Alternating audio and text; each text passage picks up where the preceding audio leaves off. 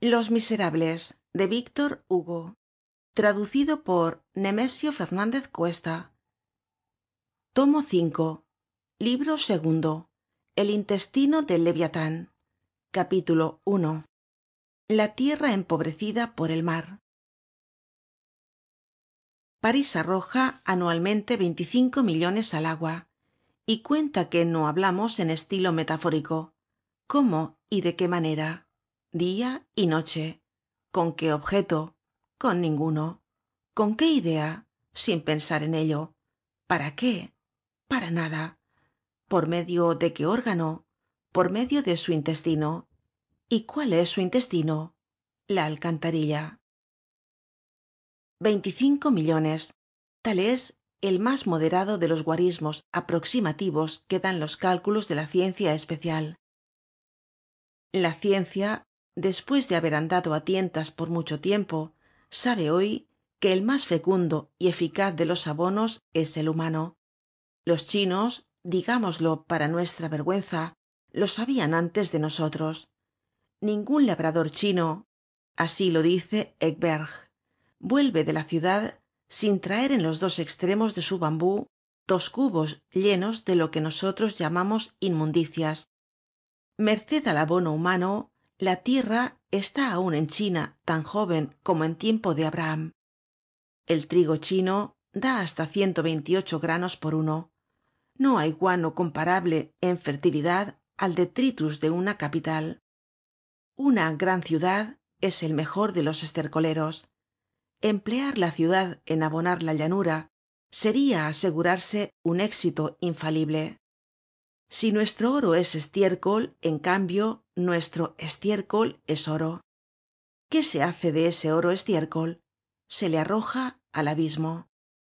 Envíanse con grandes costos convoyes de buques para recoger en el polo austral el escremento de los petrelos y pingüinos y se tira al mar el incalculable elemento de opulencia que se tiene cerca de sí.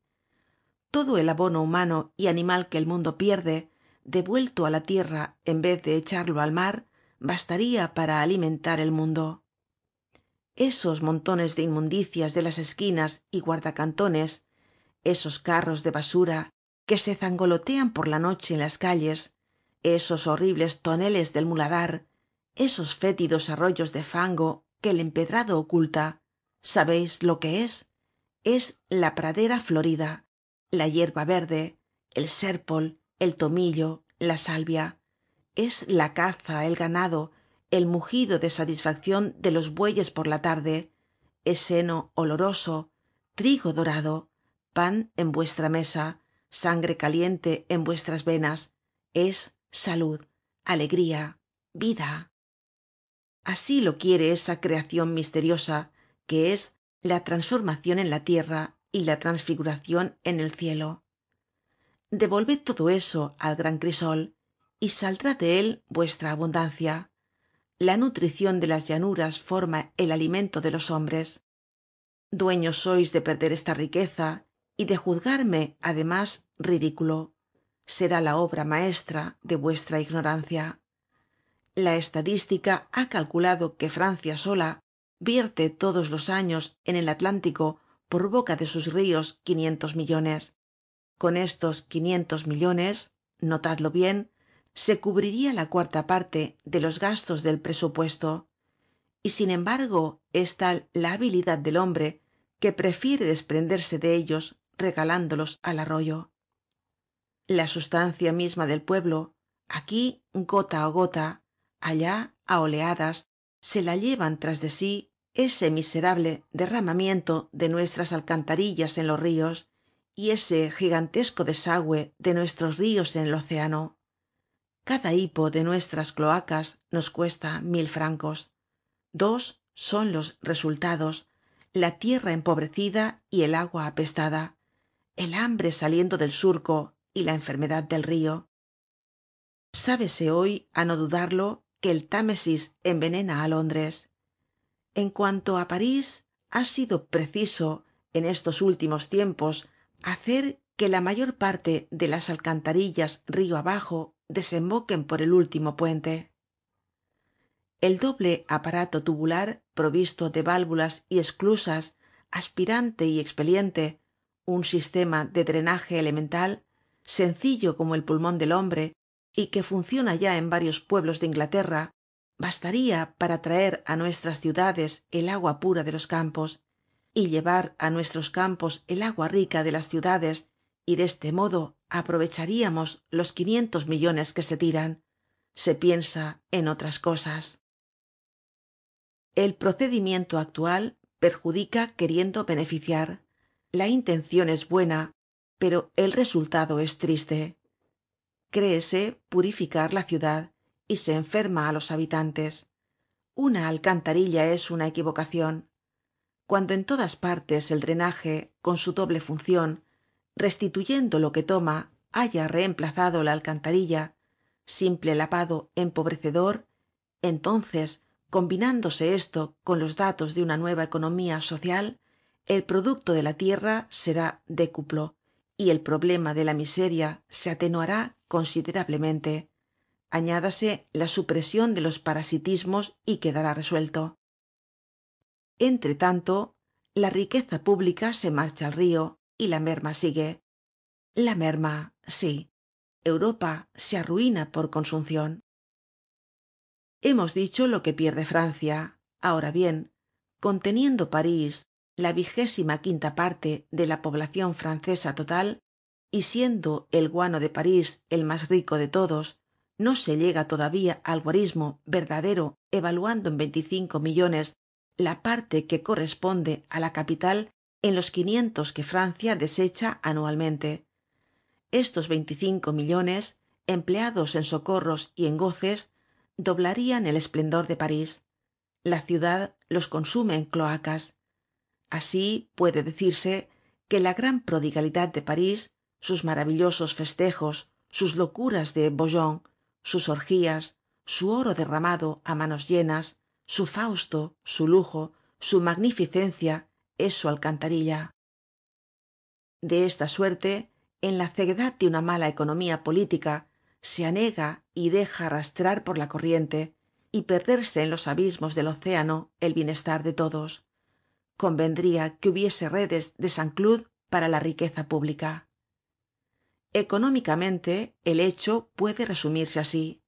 París manirroto parís esa ciudad modelo patron de las capitales bien construidas y de la que cada pueblo procura tener una copia metrópoli de lo ideal augusta patria de la iniciativa del impulso y del ensayo centro y mansion de las inteligencias ciudad nacion colmena del porvenir admirable mezcla de babilonia y de corinto hace bajo el punto de vista que acabamos de considerar encogerse de hombros á un labrador de phocéen imitad á parís y os arruinareis por lo demás particularmente en ese despilfarro inmemorial é insensato el mismo parís imita. Esas sorprendentes inepcias no son nuevas. La necedad en el presente caso viene de muy atrás. Los antiguos obran como los modernos. Las cloacas de roma dice liebig han absorbido todo el bienestar del labrador romano. Cuando la campiña de roma fue arruinada por la alcantarilla romana roma agotó los recursos de italia y una vez vaciada italia en su cloaca ejecutó lo propio con sicilia cerdeña y áfrica. La alcantarilla de roma se ha tragado el mundo. Esa cloaca ofrecia sus tragaderas á la ciudad y al universo. Urbi et orbi ciudad eterna albañal insondable. En estas como en otras cosas roma da el ejemplo y parís lo sigue con la tontería propia de las ciudades de talento. Para las necesidades de la operacion de que hemos hablado parís tiene debajo de sí otro parís un parís de alcantarillas con sus calles encrucijadas plazas callejuelas sin salida con sus arterias y circulacion que es fango faltando solo la forma humana. Porque no debe adularse á nadie ni siquiera á un gran pueblo. Donde hay de todo se encuentra la ignominia junto á la sublimidad. Y si parís contiene á atenas la ciudad de las luces á tiro la ciudad potente á esparta la ciudad virtuosa. Á nínive la ciudad de los prodigios. Contiene tambien á lutecia la ciudad de cieno. Por otra parte el sello de su poder está tambien allí impreso. La titánica sentina de parís realiza en medio de los monumentos ese ideal extraño realizado en la humanidad por algunos hombres tales como maquiavelo bacon y mirabeau lo grandioso abyecto el suelo subterráneo de parís si la vista pudiera penetrar su superficie presentaria el aspecto de una madrépoda colosal. La esponja no tiene mas boquetes y pasillos que el pedazo de tierra de seis leguas de circuito donde descansa la antigua gran ciudad sin hablar de las catacumbas que son una bóveda aparte sin hablar del confuso enverjado de las cañerías del gas sin contar el vasto sistema de tubos que distribuyen el agua á las fuentes públicas.